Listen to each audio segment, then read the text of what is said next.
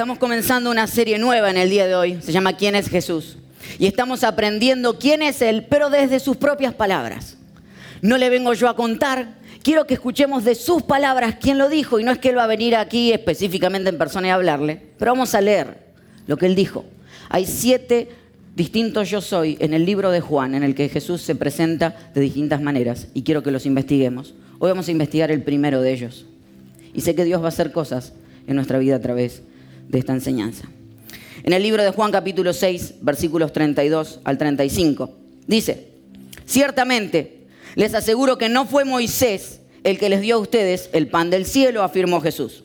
Se refiere a la época cuando el pueblo de Israel estaba en el desierto y del cielo caía maná. ¿Qué caía? Pan del cielo. Entonces dice, este no fue Moisés el que les dio ese pan, afirmó Jesús. El que da el verdadero pan del cielo es mi Padre. El pan de Dios es el que baja del cielo y da vida al mundo. Señor, le pidieron, danos siempre ese pan. Y Jesús respondió, lo que es el centro de nuestra enseñanza del día de hoy, yo soy el pan de vida, declaró Jesús. El que a mí viene nunca pasará hambre y el que en mí cree nunca más volverá a tener sed. ¿Cuántos pueden dar un aplauso a esa palabra? No está hablando, no está hablando de hambre físico. No está hablando de sed física. Habla de una sed que es esa, esa, cosa interna que nos lleva a querer vivir una vida distinta.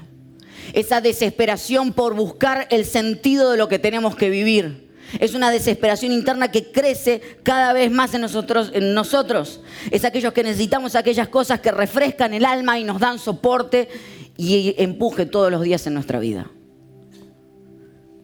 Porque Jesús se presenta y dice, yo soy el pan de vida. Yo soy la vida real. Pero mi pregunta es si muchos de nosotros no hemos estado viviendo por debajo de la vida que Dios soñó para nosotros. Y en realidad vivimos una parte nada más. Y así como lo dijo el famoso William Wallace en la película Corazón Valiente, Braveheart, dijo, muchos hombres, todos los hombres mueren, pero no todos los hombres viven. Mi pregunta es, ¿cuántos de los que estamos aquí estamos simplemente respirando, pero no estamos viviendo? Quiero que en los próximos minutos podamos conversar de cómo pasar de respirar a vivir. Jesús es el pan de vida.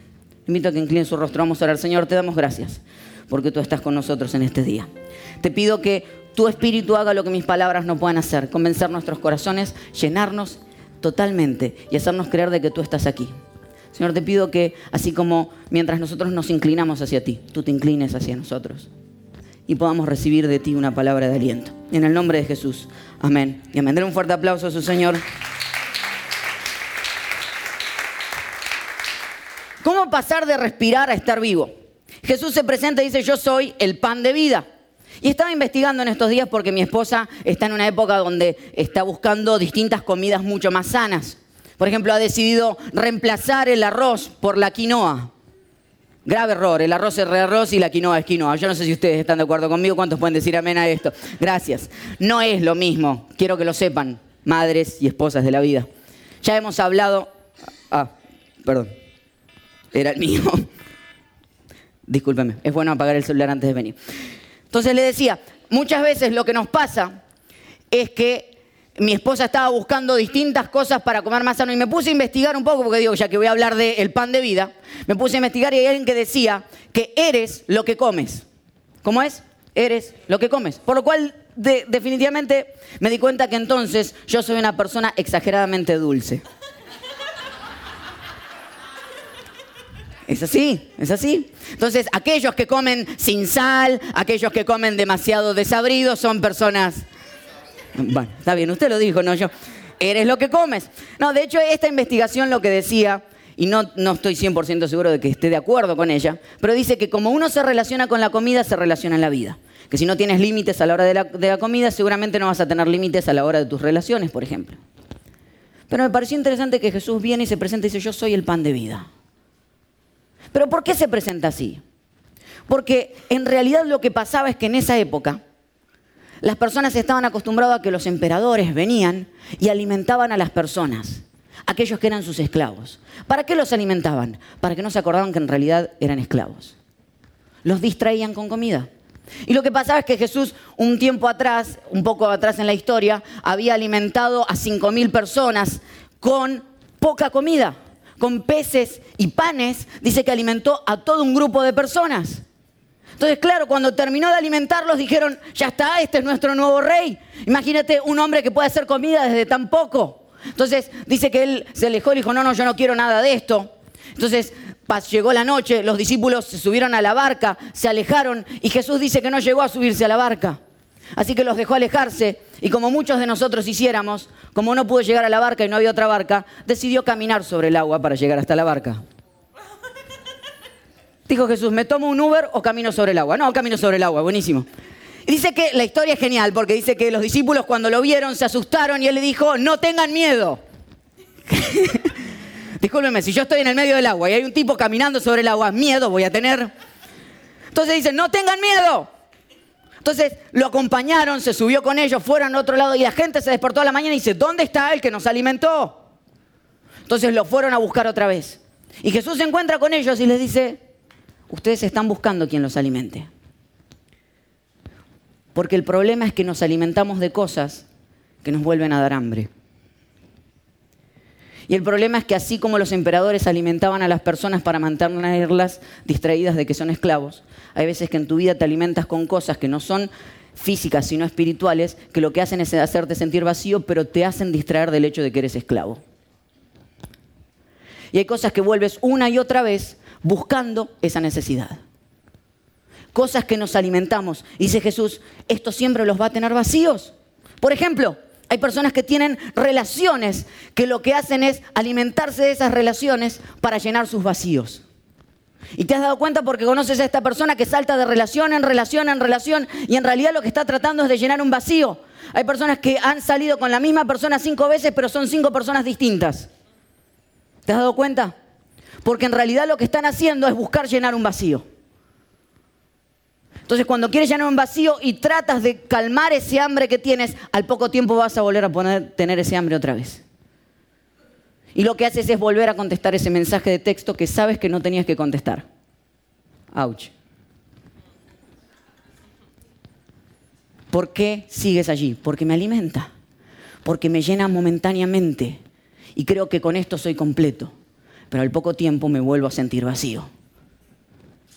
No solamente con las relaciones, es con la aprobación de las personas. Hay personas que están constantemente buscando que alguien los apruebe. Buscando la aprobación y no la recibieron tal vez cuando eran chicos desde sus padres y la siguen buscando en otras personas y están constantemente buscando que ser aprobados. Jesús tenía muy claro esto. Y cuando lo aprobaron le dijeron, tú eres el que nos va a traer el pan de nuevo, él se alejó de ellos. Dijo, yo no necesito la aprobación de ustedes. Porque el problema es que cuando te haces adicto a la aprobación de otros, es que estás constantemente buscando de que ellos te alimenten. Entonces lo que pasa es que buscas en ellos cosas que tú no tienes. ¿Cómo me fue? ¿Qué tal me salió? ¿Qué tal salieron las cosas? Y cuando ellos no te dicen nada, te enojas. Porque el vacío lo tienes tú. ¿Ha conocido esas personas que siempre se enojan cuando no las saludan? ¿Ha conocido esa gente que nunca saluda a nadie? Me pasa todo el tiempo, la gente se me enoja constantemente porque no la saludo. Pero no la saludo porque soy ni pedante ni mala gente, es porque soy distraído. Por eso hay muchos de ustedes de que los saludo tres y cuatro veces. ¿Cuántos dan fe de que los saludo tres y cuatro veces durante el domingo? Y le digo, ¿ya te saludé? Y me dicen, sí, sí, ya me saludaste. Es porque estoy distraído. Ahora, el problema es que las personas que están buscando aceptación creen de que en mí está esa aceptación y cuando uno no está dice, ay, mire qué mal me fui. O sea, el problema cuando buscas aceptación es que cada persona está viviendo su propio problema. Y tú estás esperando que ellos te alimenten, pero el que está vacío eres tú y ellos también están vacíos. Entonces estás esperando que tu llenura venga de aquellos que están vacíos. Entonces el problema es que vas a esperar algo que ellos no te pueden dar porque cada uno está en su propia lucha.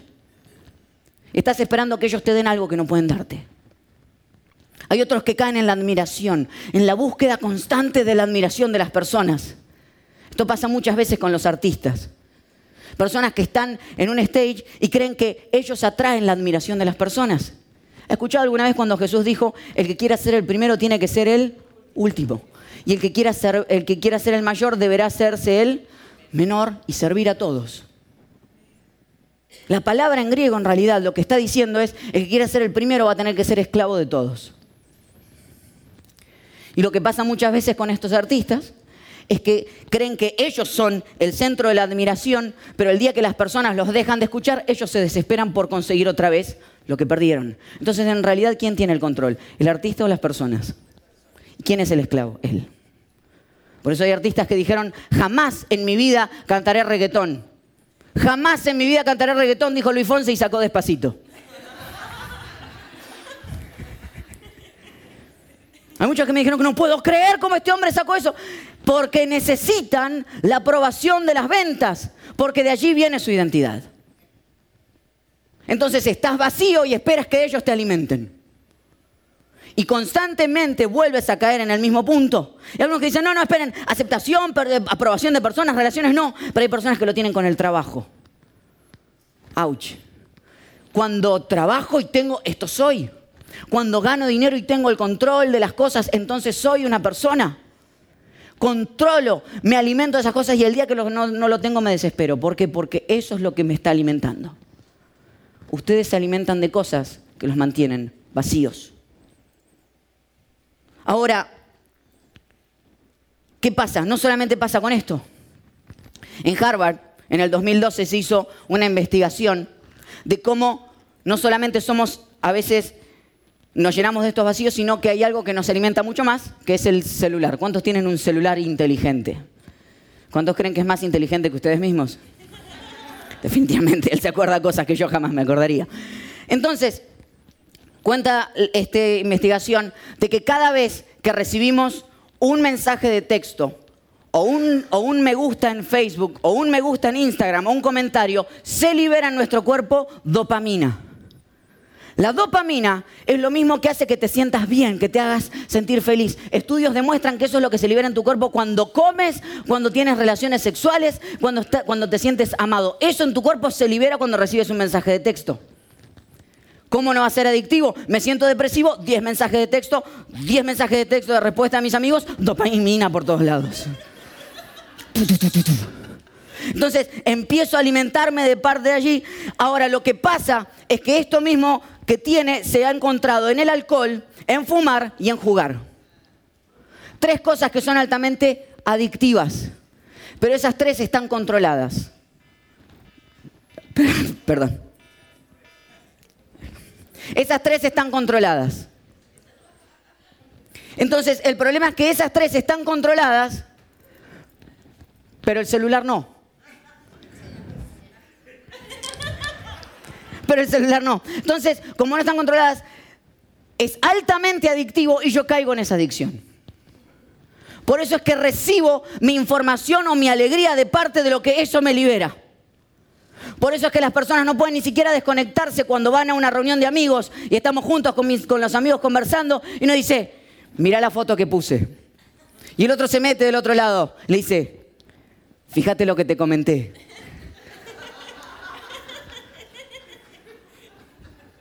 ¿O vas a comer algo? Eso, lo hace mi esposa, pero bueno.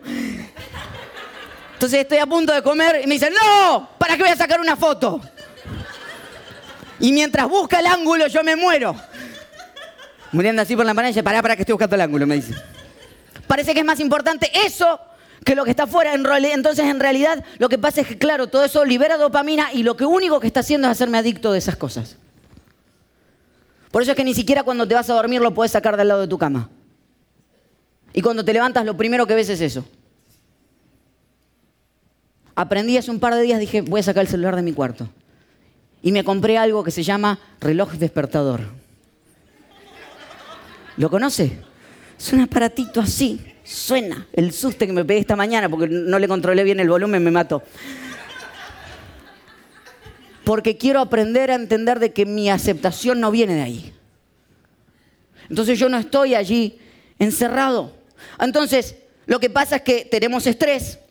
El estrés aprendimos a manejarlo a través de liberar dopamina en nuestro cuerpo, pero como nunca aprendimos a manejarlo, hay personas que caen en el alcohol, hay personas que caen en las drogas, pero hay personas que se refugian allí.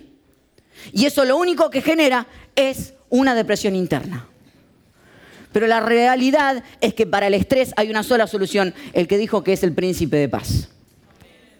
Jesús dijo que Él es el príncipe de paz, que Él te da una paz que sobrepasa todo entendimiento. Esa es la única dopamina que va a mantener tu cuerpo completo todo el tiempo en tu vida. ¿Cuántos pueden decir amén y darle un fuerte aplauso a Dios?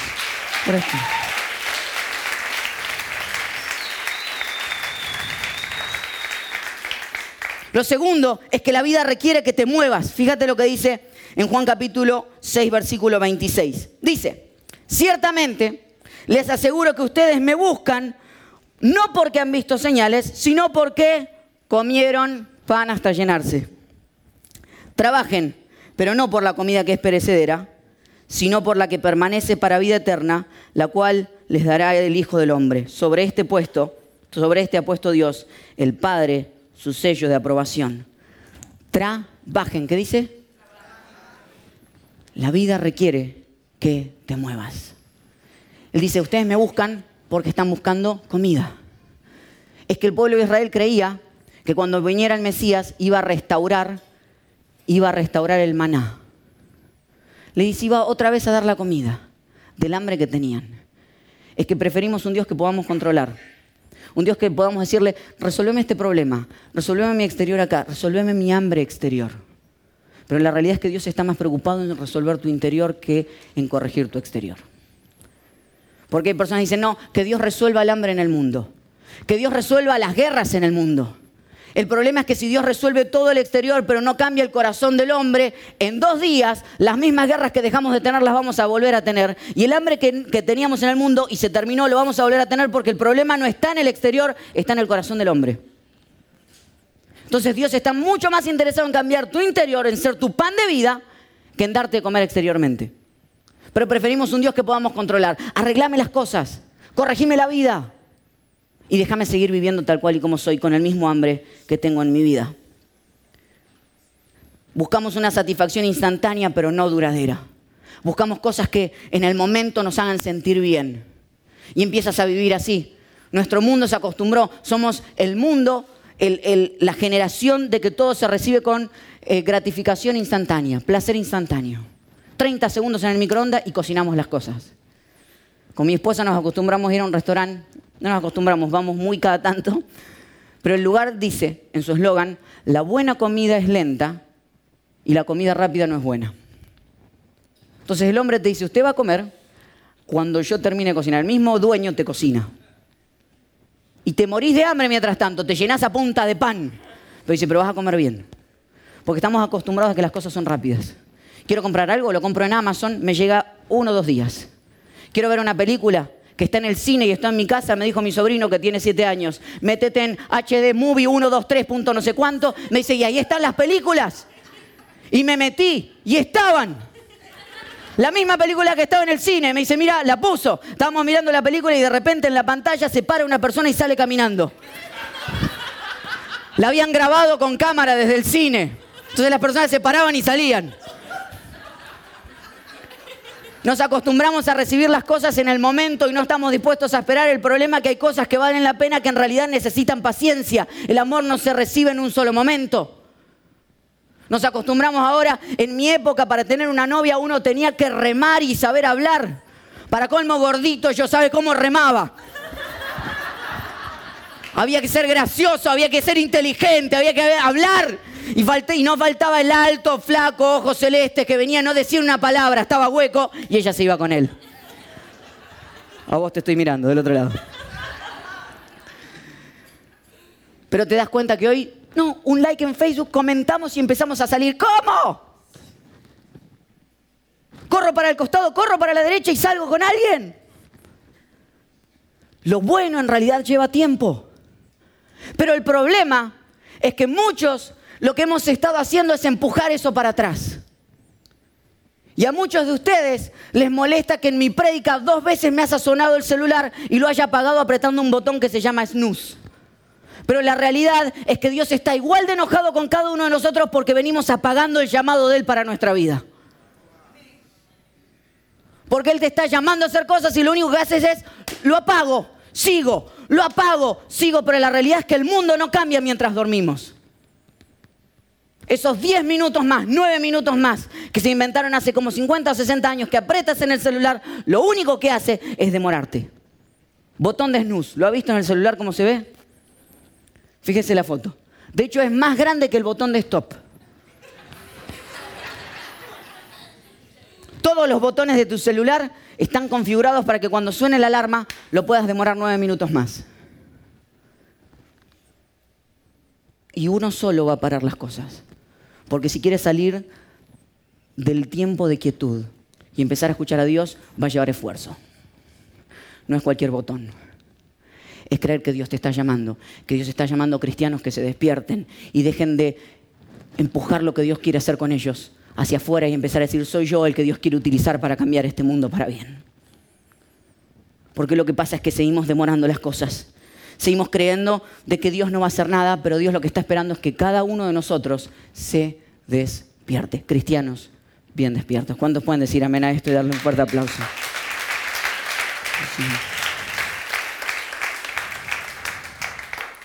Lo último, y es que cuando dejamos de apretar el botón, aparece Jesús, se presenta a ellos y le dice, yo soy el pan de vida, soy el alimento que has estado buscando, aquello que alimenta tu vida para siempre. Y la palabra vida que utiliza ahí no es una palabra común. La palabra en griego es Zoe. ¿Cuál es? Zoe. Que me encantó tanto que le dije a mi esposa, cuando quedes embarazada y tengamos una hija, claro, me encantaría que ese fuera el nombre de mi hija. Y con esto ya lo establecí, no hay debate en casa. Porque Zoe significa vida. Jesús le estaba diciendo a las personas, yo soy, pero no es cualquier palabra. No es una vida pequeña. Fíjese lo que significa Zoe. Jesús estaba reclamando ser el epicentro del sentido de la vida. Ok, ya entendimos la plenitud de la vida en esencia y ética que solo se encuentra en Él. Real genuina, activa, bendecida hoy y en la eternidad. Respirar, estar entre los vivos. Disfrutar de la vida. Eso estaba diciendo Jesús cuando les dijo, yo soy el pan de vida. Y yo sé que ustedes tienen hambre, les digo. Pero su hambre exterior no se va a calmar con esta comida. Yo soy el pan de vida que cambia tu vida desde adentro hacia afuera. Juan capítulo 10, versículo 10 dice Jesús, yo he venido para que tengan vida y para que la tengan en abundancia. Hay gente que me dice, no, pero acercarme a Jesús es perder la vida. no has conocido la vida hasta que no lo hayas conocido a Él. Y lo peor de todo es que hay personas que han conocido a Jesús hace años, pero todavía no viven su vida al 100%. Siguen buscando llenarse con alimentos que no les van a llenar nunca. Eso es lo más peligroso. Pero Él vino para que tengas vida y la tengas en abundancia, para que te sobre. El problema es que queremos llenarnos de cosas que no nos van a llenar y estamos hambrientos. Hace algunos años atrás, hace un año atrás, viajé con mi esposa a Alemania y tuvimos la oportunidad de conocer un centro, un campo de concentración. Luego de las historias horrendas que nos contaron, nos llevaron al lugar donde comían y nos contaron de que entre ellos mismos, los que estaban presos allí, había uno que tenía más poder que otros, que era el que servía la comida a los demás. Era tan esclavo, tan pobre, tan desválido, era tan preso como los demás. Pero él tenía el poder de alimentar a los demás. Entonces, cuando el alimento venía, que era sopa, ellos podían decidir si querían compartir lo que tenían o muchos de ellos lo que hacían era simplemente sacar el líquido de arriba y guardarse la comida que quedaba al fondo para ellos mismos. Porque la realidad es que nunca un hambriento va a poder alimentar a un hambriento no vas a poder ayudar a otros hasta que tu corazón no esté lleno. Porque uno termina lastimando. Porque un hambriento nunca puede alimentar a un hambriento. Si estás buscando aceptación, no puedes ayudar a otro que necesita aceptación. Si necesitas ser descripto, deja de preguntarle a los demás lo que piensan en ti y pregúntale a aquel que te creó a ti qué opina. No busques descriptores, busca creadores. Busca el que te creó y pregúntale a él qué opina de ti. Porque los hambrientos no pueden alimentar a los hambrientos. Por eso es que cuando te subes a un avión, te dicen y caen las máscaras de oxígeno, te dicen que a quién hay que ponerle primero la máscara. ¿A uno al adulto o al niño primero? Al adulto. ¿Por qué? Porque si le pongo la... No puedo, nunca puedo ayudar a la otra persona hasta que yo no estoy bien. En el proceso voy a lastimar. No puedes dar lo que no tienes. Ama a tu prójimo como a ti mismo. Necesitas corregir lo que está dentro. Necesitas corregir los vacíos internos para poder ayudar a otros. Porque si no, el hambriento lastimará al hambriento.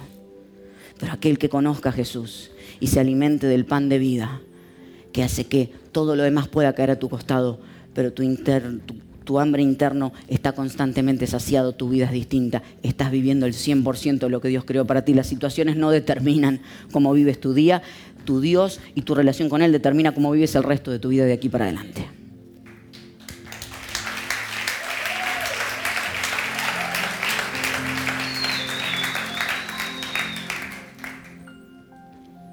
Hay hambrientos a tu alrededor. Este mundo está lleno de personas que necesitan el pan de vida, pero necesitas llenarlo tú primero. Necesitas dejar de buscar allá afuera lo que siempre estuvo delante tuyo. Necesitas relacionarte con el Creador, que Él te dé identidad y desde esa identidad puedes ayudar a otros. Este mundo se cae a pedazos y necesita personas que con amor corrijan las cosas, pero no lo haremos desde nuestro hambre, lo vamos a hacer desde nuestra abundancia. Él es el pan de vida que me da el sentido para todos los días de mi vida. Quiero invitarte a que puedas cerrar tus ojos.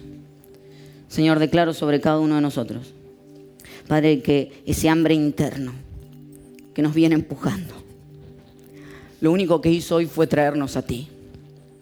Señor, yo te pido, mi Dios, y oro por aquellos que han estado desesperados, que le ha generado un hambre constante en su vida, que no pudieron ni siquiera dormir anoche porque están constantemente buscando cosas que les dejan vacíos.